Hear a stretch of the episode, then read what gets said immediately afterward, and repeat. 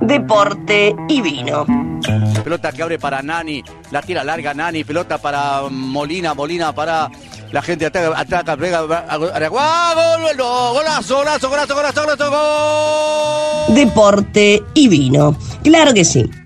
Hola, ¿qué tal? ¿Cómo están? Mi nombre es Vivian y lamentablemente sigo aquí atravesando esta espantosa existencia inhumana que no hace más que ponerme a prueba semana a semana eh, tratando de dejar en claro que uno es un puto títere del destino y de toda esa jauría de dioses que, que no existen, ¿verdad? Como ustedes ya sabrán, Deporte Vino nace aquí, sí, aquí, en lo que queda de las, del pseudo progresismo que caracteriza a Muerte Video, ubicado, claro, está en la República Oriental de URK. ¿Cómo no podría ser de otra manera? Porque pandemia, men. En fin, esta catarata de sinsentido deportivo está ubicada dentro de Tribuneando, que a su vez se da el lujo de salir por Radio La Madriguera. Claro que sí. Como ustedes habrán notado, no hay Deporte y Vino hace como un mes debido a que mi vida ha sufrido algunos cambios radicales que me llevaron a pasar de vivir en el barrio de toda mi infancia, estamos hablando de Positos, barrio en el que ayer me agarré un pedo bárbaro con amigos, a los cuales le mando un fervoroso saludo, sobre todo a Navarrete Cósmico, que tuvo la bondad de encristalarnos a todos y dejarnos hablando giladas hasta las 5 de la mañana, como si una fuese el mismísimo pollo viñolo, ¿no? Me fui me fui un poco por las ramas, porque esa es mi pasión, y lo que quería decir era que ahora estoy viviendo en el glorioso, en el glorioso barrio de La Blanqueada, que es nada más y nada menos que el barrio de Nacional, donde incluso está ubicado su estadio. Así que, como ustedes podrán sospechar, eh, tarde o temprano yo terminaré agarrada a las piñas con, con alguna gallina local. Ya veremos, los mantendré informados. Bien, voy a sacar algunos trapos al sol antes de entrar en el tema que nos compete el día de hoy y un par de perros iracundos a la cancha porque ya estoy harta que básicamente es eh, mi estado natural, como ustedes ya saben, ¿no? Hace un par de semanas recibí desde producción un WhatsApp que me sugería de alguna manera que hable de otro deporte que no sea fútbol. Bien, cuéntame más. Luego de reírme unos nueve minutos de corrido, decidí contestar a los chicos, a los cuales les mando un saludo, ¿no? Eh, que la verdad que el planteo eh, no solo me puso en jaque, sino que puso en dudas el nombre del segmento. Yo voy a ser muy sincera con ustedes y confesar que cualquier otro deporte que no sea el fútbol, a mí me estaría resbalando fuerte por la canaleta de lo inregio, ¿no? Tal vez, y solo tal vez, estemos ante nuestro último programa como Deporte y Vino para pasar a llamarnos Fútbol y Vino. Claro que sí. En realidad todo esto es mentira, porque alta paja cambiarle el nombre del segmento. Así que luego de este datazo que nos suma ni resta y que aumenta y baja el nivel del programa por igual, eh, continuamos. Ya sin más, como Matías Suárez metiendo un caño con el pecho contra Rosario Central, vamos a hablar hoy de uno de los eh, amores más fantásticos que tengo, tal vez el, único. Me cuesta escribir mientras pienso en él porque es alguien que cambió mi vida para siempre, aquellos que me conocen lo saben muy bien. Ustedes ya podrán imaginar por dónde viene la cosa. Sí, crea porque tiene con qué creer y bajo este lema vamos a pasear la Kawasaki por la vida del ser humano más regio del mundo futbolístico, ¿no? Y sin que me tiemble la voz, uno de los mejores directores técnicos del mundo entero. Datos, no opiniones. Claro que sí. Cántelo, grítelo y abrácese, porque estamos hablando de Marcelo Daniel Gallardo, alias El Muñeco, o el Comunie para los amigos, ¿viste cómo es? El amor de mi vida nace el 18 de enero de 1976 en Merlo, Buenos Aires, Argentina. Es de Capricornio, signo con el cual me llevo para el orto, pero aquí obviamente hay una excepción astrológica. Se me cae la cara de tener que aclarar que hablamos de un excelente exfutbolista y actual técnico de la luz de mis ojos. Sí, claro que sí, el Club Atlético River Plate. Sniff, sniff. Parece Parece ser que el muñeco, al muñeco no solo no le gustaba su apodo, sino que siendo un niño no le gustaba el fútbol. Oh sí, créalo. Vivía frente a una cancha a la que prefería utilizar para ir a remontar barriletes cósmicos, soñando en esas épocas con ser piloto de avión, ignorando que iba a pilotear toda una era entera. Un buen día todo iba a cambiar de forma radical. Su padre Máximo, hincha de San Lorenzo, y por ende él también, lo iba a llevar a probar junto a dos amigos a River. Estamos hablando de un Marcelo de 12 años que pisa el Monumental por primera vez Mientras su madre, Ana María Maidana, hincha de River, es la que tiene que ver con esta prueba y con este cambio de rumbo. No todo sale bien en esa prueba y Marcelo espera horas para probarse, cae la noche y es ahí donde recién va a demostrar la clase de jugador que iba a ser. Con solo 15 años, se vuelve el 10 de la reserva de River. En ese momento la batuta era del gran Alejandro Sabela y uno de sus compañeros de club iba a ser nada más y nada menos que Matías Vizcay, defensor en su momento y una pieza inamovible años más tarde. Es un detalle muy gallardesco destacar que él viajaba desde Merlo al Monumental para entrenar todos los días, comiéndose casi 50 kilómetros. En ese momento el men laburaba como cadete de una imprenta y así es que costeaba los pasajes. A la gorda Matosas le, le gusta esto, ¿verdad?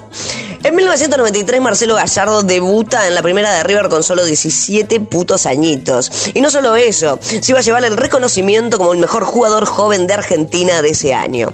La varita la tenía Pasarela, y ahí se va a quedar unos seis añitos más. En el 94 Pasarela se monta la selección argentina al hombro y adivinen a quién llama.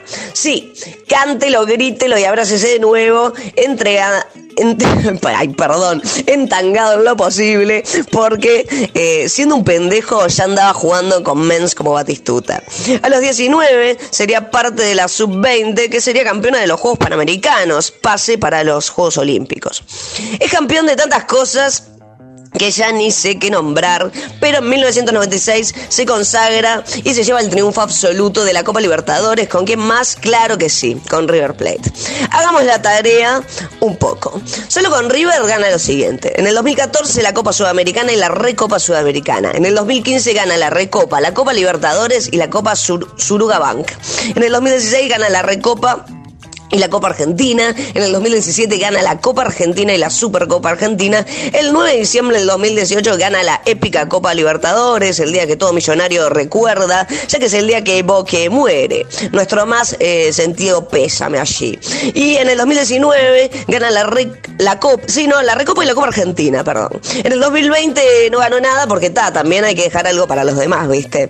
Eh, pero ya rápidamente arranca el 2021 ganando la Supercopa Argentina ante Racing en un demoledor 5 a 0. Ya déjalo, River, no ves que está muerto.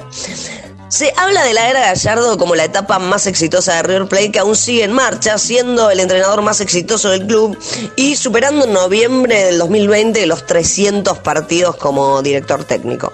A principios de 2020, Mariano Juan, exfutbolista y personal friend del Comuñe, revela para ESPN el siguiente dato. Parece que Marcelo era una fuerte, alternativa para ser director técnico del Barcelona y que incluso estuvo a horas de serlo. Pero no, te falta Barça, te falta. Mucho Messi, mucho Messi, pero sin Comuñe.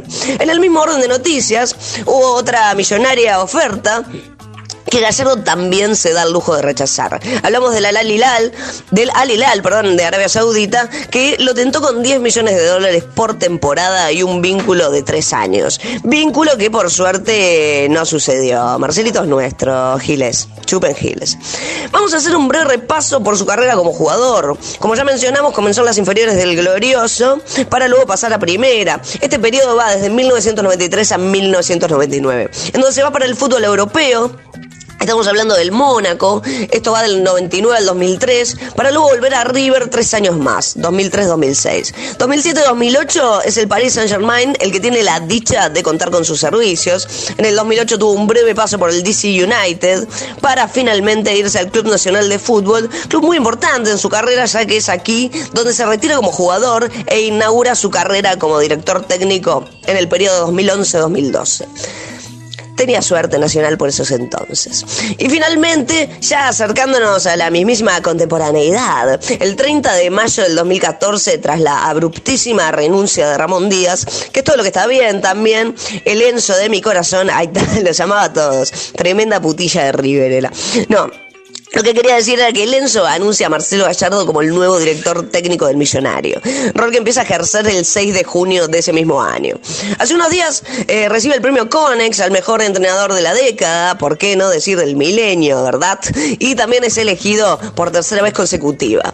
Ganó el premio al mejor entrenador de América en la, en la encuesta que realiza el diario El País, de aquí de You Gay, con la participación de 390 periodistas de 13 países del continente, con 211 votos que es un 54% de toda esa gente. Y en el segundo lugar quedó Hernán Crespo, campeón de la Copa Sudamericana con Defensa y Justicia, con 70 votos, que implicaría ser el 17% de los mismos.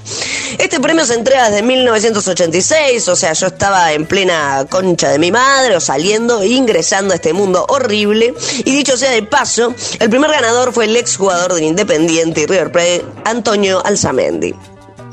Bien, aquí es donde comienzo a despedirme, luego dejarles este superficial repaso por la vida de Gallardios, que como ustedes saben es mucho más que esta acumulación de datos, siendo el gallardismo una de las corrientes más excelsas que el fútbol ha parido.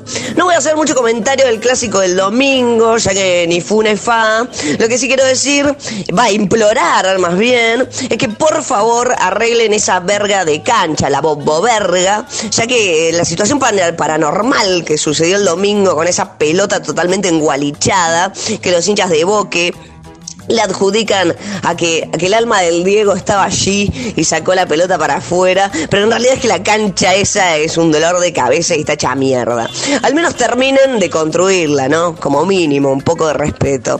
Bueno, en fin, yo ya me voy recaliente a tomar un vinito y a mandar todo bien a la mierda. Sin más, el programa continúa con total normalidad y no olviden nunca mantener la Kawasaki fuera del alcance de niños y borrachos. Besito en la cola a todos. Chau, chau. Deporte y Vino es auspiciado por... ¿Cuánto le han pagado a Kesman por hacer un reclame de vino si el hijo de puta toma whisky? Tome Faisán, quede como un ñandú, con la cabeza bajo de la arena. Bravo gateado pelaje, como todas las horas pares. Los hijos de puta esto que siguen el fútbol. Eh, mis amigos están como si macos repuestos. Arraca la pepa, arraca la pepa, toman whisky este con hielo. Es un que como bilardo.